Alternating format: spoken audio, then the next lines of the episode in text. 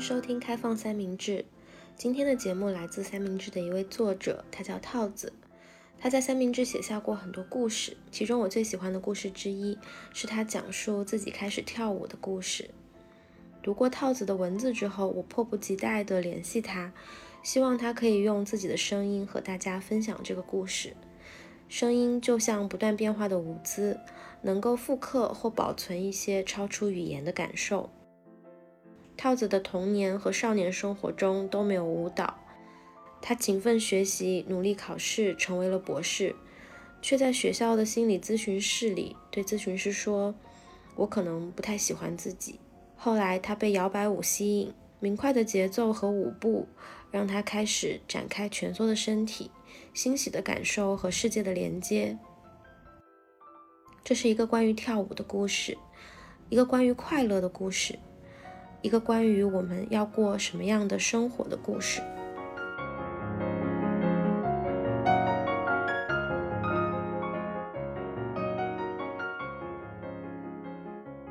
我从没想过我可以跳舞。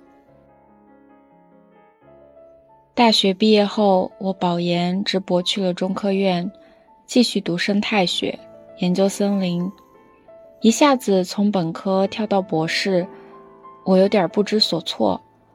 博士开始坐班了，办公室密密麻麻，排布了一百多个工位，工位很窄，大多堆满了厚厚的专业书和打印的论文，也许还有一堆喝完的可乐瓶、还没扔的外卖盒和几个忘记吃的皱巴巴的苹果。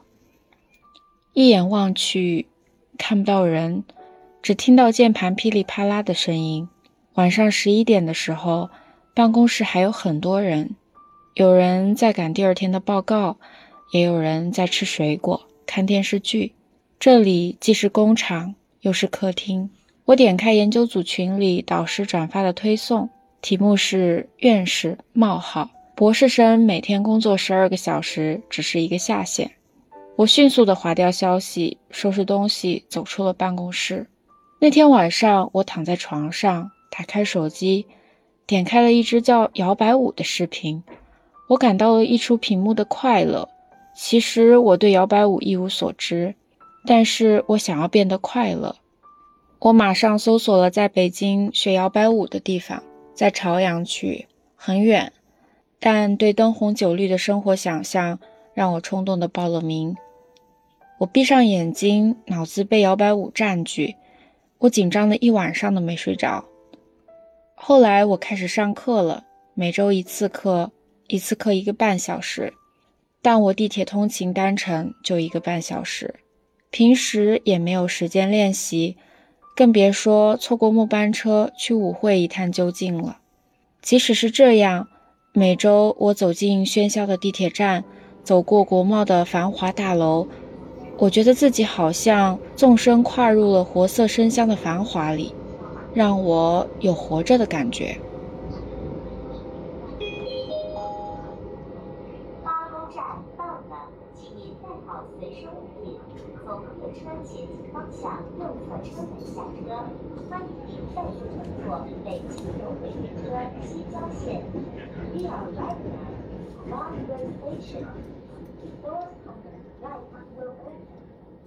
在跳摇摆舞之前，我从来没有想过我是可以跳舞的人。从小学到高中，我都是那种灰不溜秋的中等生。我一直想要成为一个很酷的人。我觉得跳舞的人就很酷。我人生的跳舞经历大概停留在小学二年级的儿童节表演。我不记得跳了什么，只记得排练的时候，为了不影响整体的效果。班主任把我从中间调到了看不到的角落。我不适合跳舞，也听不懂音乐。那时候有人问我你喜欢听谁的歌，我说张韶涵。那时候我大概也不知道张韶涵是谁。我那么说，只是天天听班上那个受欢迎的女同学常常提起她。高考之后，我迫不及待地想要一个新的开始。我不想再被故乡捆绑手脚了。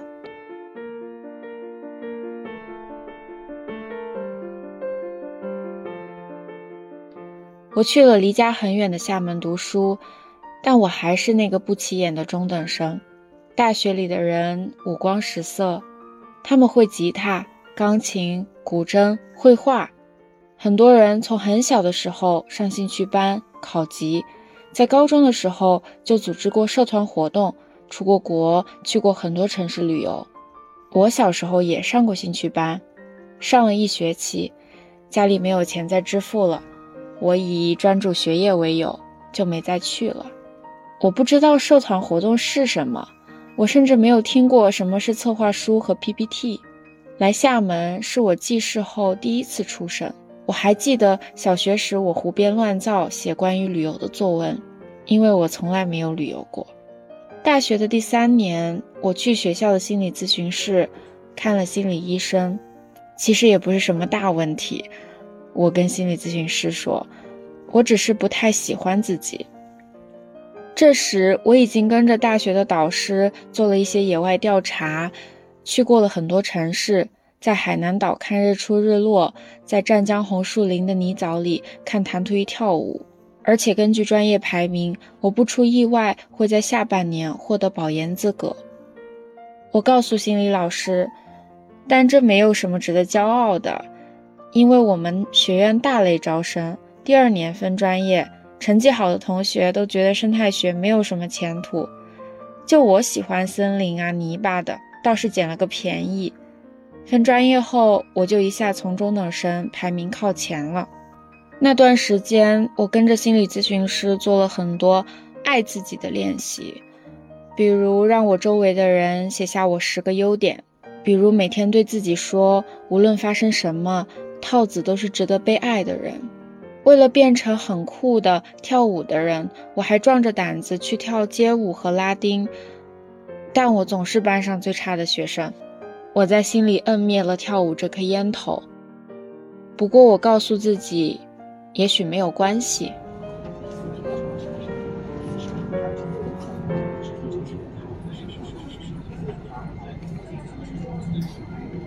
下一站，金台夕照。The next station is 金台夕照。文明乘车，使用电子设备时，请勿外放声音。二零二一年的春天，我在北京开始上摇摆舞中级一的课程了。从开始学习已经半年多了，我仍然还没有真正在舞会跳过舞。跳舞好像还是一个存在于远方的想象。新的级别换了新的老师，据说是北京最厉害的两位老师。他们已经很久没有开这种新手级别的课了，许多北京的舞者慕名而来，我也很期待。有一天工作晚了一会儿，赶过去的时候已经迟到了十分钟。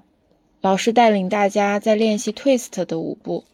我走进教室，还没弄明白什么是 twist，老师已经让大家围成一圈，开始和舞伴跳舞。那节课教的是 swing out 的变换。swing out 是零底舞步的一个基本舞步。我笨拙的一边念着。Step, step, triple step 的舞步口诀，然后一边恍恍惚惚，其实也不知道自己的脚步在干什么。老师说：“High five, change partner。”又该换舞伴了。这次我和老师跳，因为有时候缺人，老师们会补足空位。跳完两个 swing out，老师问我：“你上过初级一和初级二的课了吗？”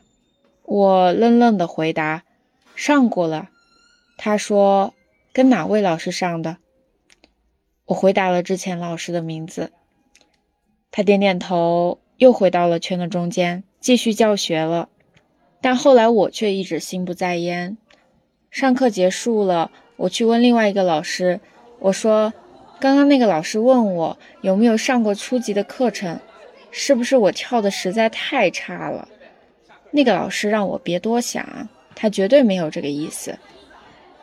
可是话是这么听着，我感到全身一麻，鼻子有点酸。也许我真的不适合音乐和跳舞吧。这种时尚 style。啊，你今天就给我了。断断续续的上完了剩下的课，到了夏天出野外采样的季节，我就退掉了摇摆舞课。跳舞班的同学问起我，我就说要出差两个月，不在北京了，我没有办法上课。出差到十月回北京，已经是金黄的秋天了。博士的日常还是灰灰的。睡前看到朋友圈里他们在北京的一个集市跳舞，结果突然下起了大雨，于是大家就穿着透明的雨衣在雨里跳舞。就好像这时下雨不再是一件非常糟心的事，而是可遇不可求的浪漫。就像一年前的那个夜晚，这些照片又让我看到了活着的色彩。在一个明媚的周末午后，我坐在宿舍百无聊赖，终于打开了和上初几课的老师的聊天框。我编辑了好几遍，我问他最近有什么新开的课程吗？我太久没跳了，不知道从哪里再开始好。老师回复我说，他们正在带初级二的班，我想来的话可以算重修的价格，非常划算。于是我就这样开始了我人生第一门重修的课程。重修比我想象的要顺利，很多舞步和动作好像藏在我脑子里的某个角落，然后重新被点亮了。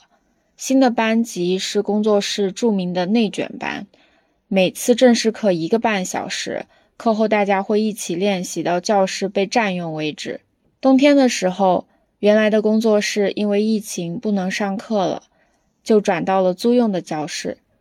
课后没有地方练习，我们就去朝阳公园的草坪上继续跳舞。我还记得那天是零下的温度，我穿着短袖在跳 Charleston。我记得我笑得像个傻子。新年的时候，我们在老师家煮火锅跨年。这样一群年龄不一，有电影制作人、公务员、插画师、产品经理，还有一些因为在学术圈我都不知道是干什么的职位背景的人，能够聚在这里，我就觉得好神奇呀！那是我第一次觉得我不再只是繁华生活的旁观者。我们聊电影、生活、跳舞和自己的尴尬经历，而不是论文、代码或数据。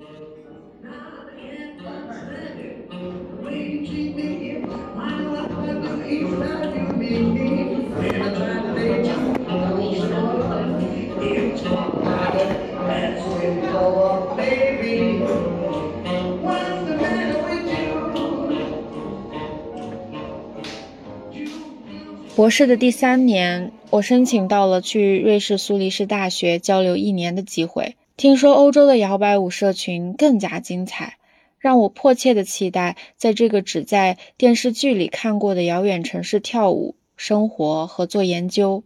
就像猫咪看到了舞动的羽毛玩具，后腿在地毯上疯狂的摩擦，我猛烈地扑向了我新的生活。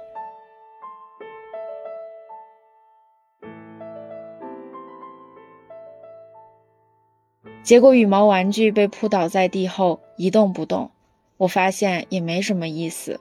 苏黎世是瑞士的第一大城市，可是它比我十八线小县城的老家还要小。刚去的时候，因为疫情，瑞士全国鼓励居家办公，学校办公室空无一人，我每天一个人上下班。刚来的时候也没有新冠疫苗证明。所以我不能堂食，于是每天的社交语言是在食堂打包了不知道是什么味道的食物之后，结账时阿姨说十块钱，我说谢谢。那时候我的胃和精神都十分的孤独，我每天回家都查看信箱，期待居留卡的到来，然后我就可以去办疫苗证明，就可以注册摇摆舞课。也许就可以像在北京那样找到活着的感觉。半个月后，我终于拥有了疫苗证明这张社交通行证。我马上注册了摇摆舞课和周末的舞会。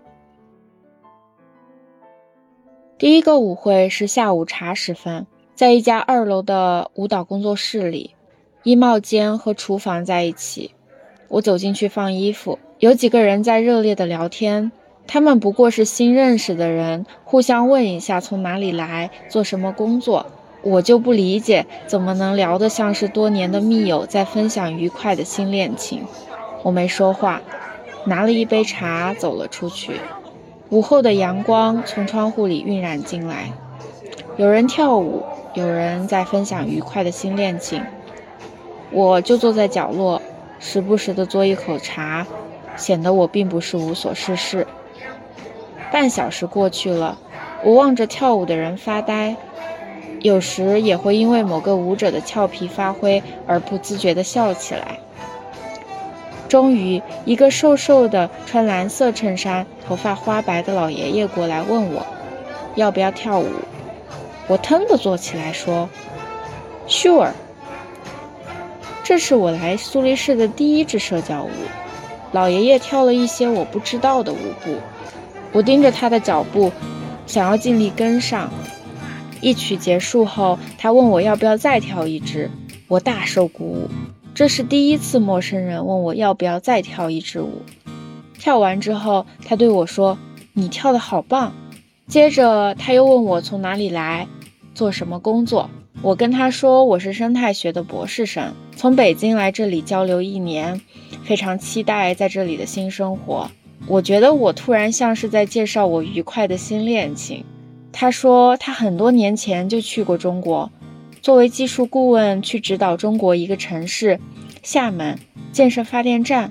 我激动地说：“我曾经在厦门念大学。”于是我们开始回忆起各自的厦门记忆，那种随机的不同时空的际遇又被一些相同的点联系起来，就像是走夜路的时候突然抬头看到了很多星星。三月份，瑞士全国解除了新冠控制措施，不用再戴口罩了。疫苗证明成为一张废纸，同事们开始回办公室上班了。我觉得瑞士人应该算是欧洲人里最努力工作的了。有段时间，我都拼命早起了。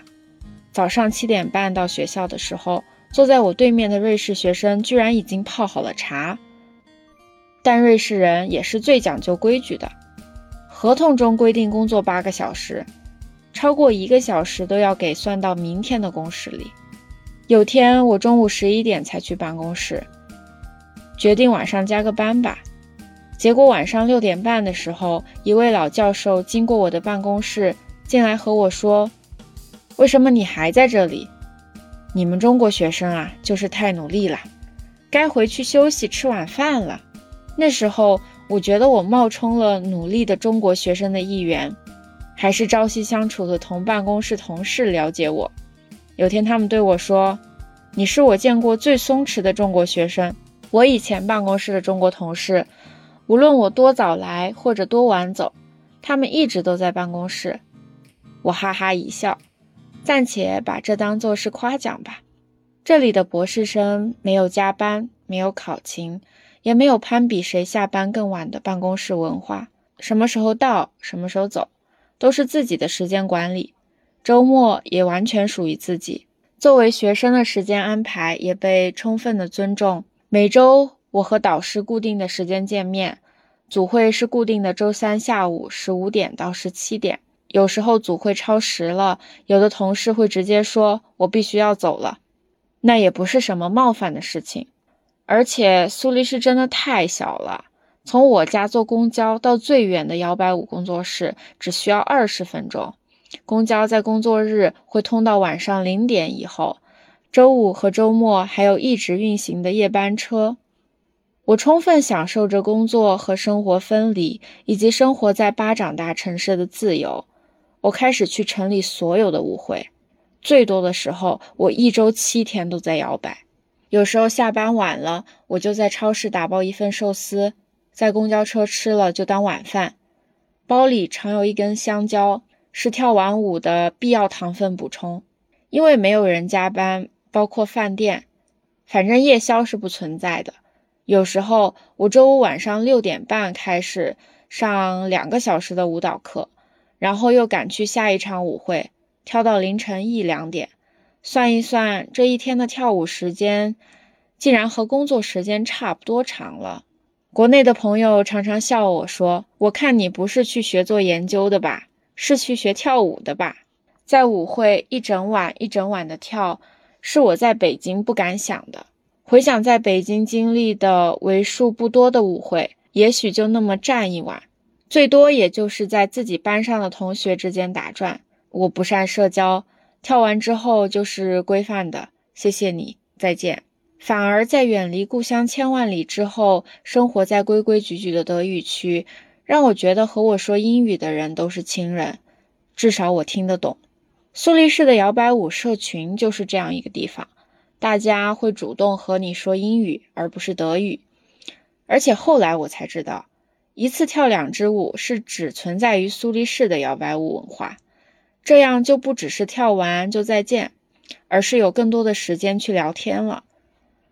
舞池里的穿着也十分的自由，无论是盛装打扮或者素面朝天，都不显得奇怪。远足和滑雪是瑞士的国民运动，有的人白天去登山，晚上来跳舞，所以你在摇摆舞会上看到穿着户外行头的人，或是衣帽间横着几块滑雪板，都不足为奇。跳舞的间隙。我们打开啤酒，什么都聊。我和一个计算机可视化工程师聊我职业选择的迷茫，和金融民工聊他奇葩的 Tinder 约会经历，和中学拉丁语老师聊在瑞士教书的体验和语言学的魅力，还有和程序员们辩论婚姻的好坏。我告诉他们，中国人上床之前一定要洗澡，不然也要洗脚洗脸。因为床必须要保持干净，但是瑞士晚上十点后不能洗澡的规定非常的折磨我。我告诉他们，北京已经不是人人都骑自行车了，北京的城市大小和苏黎世那不是一个等级的。有时在大学的校区里骑车我都嫌远。我还告诉他们，中餐不只有咕噜肉，苏黎世卖的水煮牛肉也不是真的水煮牛肉。以及我没有办法推荐苏黎世的任何一家中餐厅，因为他们对我来说都不是正宗的中餐。有些跳舞时聊了很多的朋友，开始在跳舞的地方之外相见。他们去远足的时候会叫上我，我被邀请去他们的生日聚会，有时仅仅是周日的晚上，没有什么原因的一起吃个饭。但好像也没有走出跳舞之外。我们登山登到半山腰的饭店，刚好有乐队在演奏，我们就穿着登山鞋就那么跳了起来。生活聚会的歌单自然大部分都是爵士乐，我们就穿着袜子跳了起来。在广场上的美食节吃完饭，旁边放了音乐，我们就在吃饭的桌子旁跳了起来。这样的生活让我跳舞的朋友们忘记了，我过完这个新年就要准备离开苏黎世了。他们会在某个时刻，我提起我在这里的日子不多的时候，他们问我为什么要走，不能在苏黎世找个大学读完你的博士吗？有个朋友甚至认真的和我分析，我可以去哪家公司投实习的简历，而且第二天又认真的给我发来了一堆资料。唉。我说没有办法，我必须回去博士毕业。他们说，但你知道我们会想你的吧？而且无论你什么时候回来，也许只是停留几天，但你知道我们家永远有一张沙发可以留给你的吧？几轮谈话下来，我大概算了一下，我要是在每个人家里的沙发住一周，轮流去跳舞的朋友家里住，我可以在苏黎世不交房租住半年。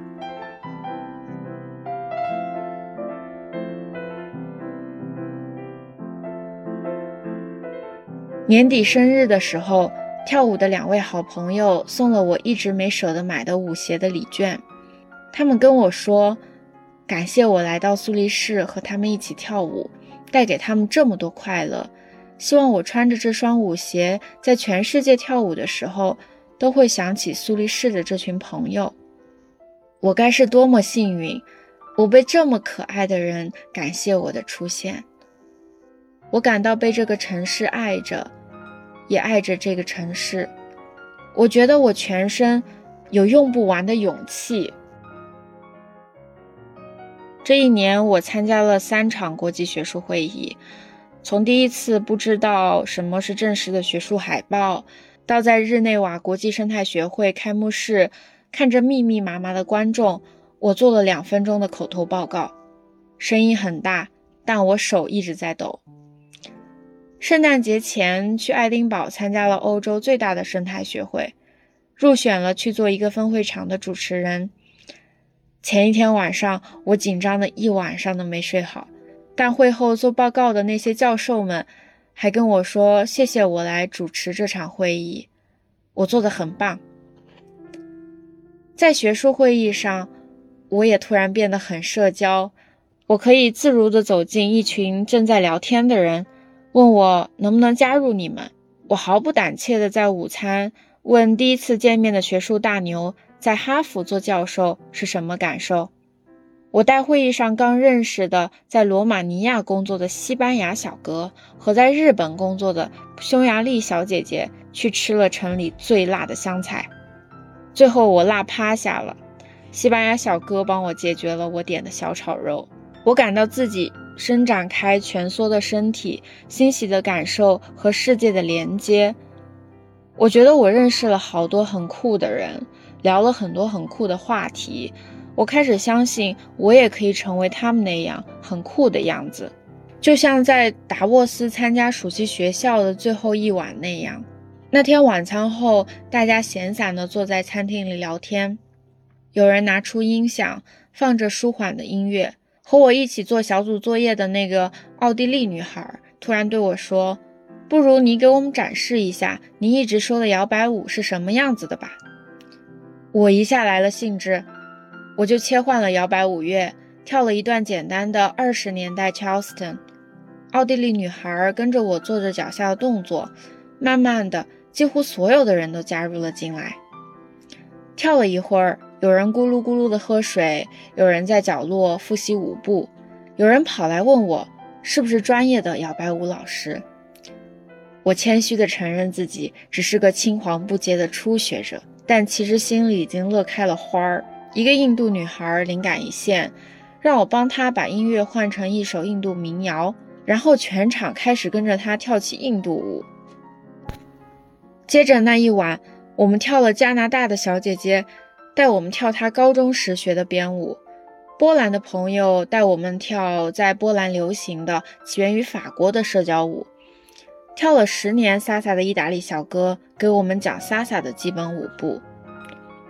其实对于非舞者来说，在人前舞动身体并不是一件很容易的事情。那种感觉就像没有穿衣服，会害怕异样的眼光，害怕被评论。但往往你把衣服全部脱下来，倒是感到无所畏惧的自由。同时，你和这群一起疯狂的朋友就成为了。看过对方没穿衣服样子的亲密伙伴，于是那一个摇摆舞触动的神奇夜晚之后，我们这群研究生物多样性的人类跳完了很多样性的舞蹈，我们结下了裸体级别的友谊。我大胆的不像话，起初那个在心理咨询室哭得稀里哗啦的套子应该很为我骄傲吧。昨天吃完午饭，我和朋友说再见的时候，在街角我们跳了一段舞。我过了马路，路边楼房上一个玻璃清洗工在洗玻璃。天很阴冷，他挂了一大桶水在身上，身体就吊在半空中。我经过他的时候，他对我说：“他看见我们跳舞了。”他重复了好几遍：“I love it, I love it, I love it。”要是我没有在街角跳舞，我和这个洗玻璃的人应该一辈子都不会有对话。他当时看起来可开心了，也许那一段小小的舞蹈也给他今天的生活带来了一点点的趣味吧。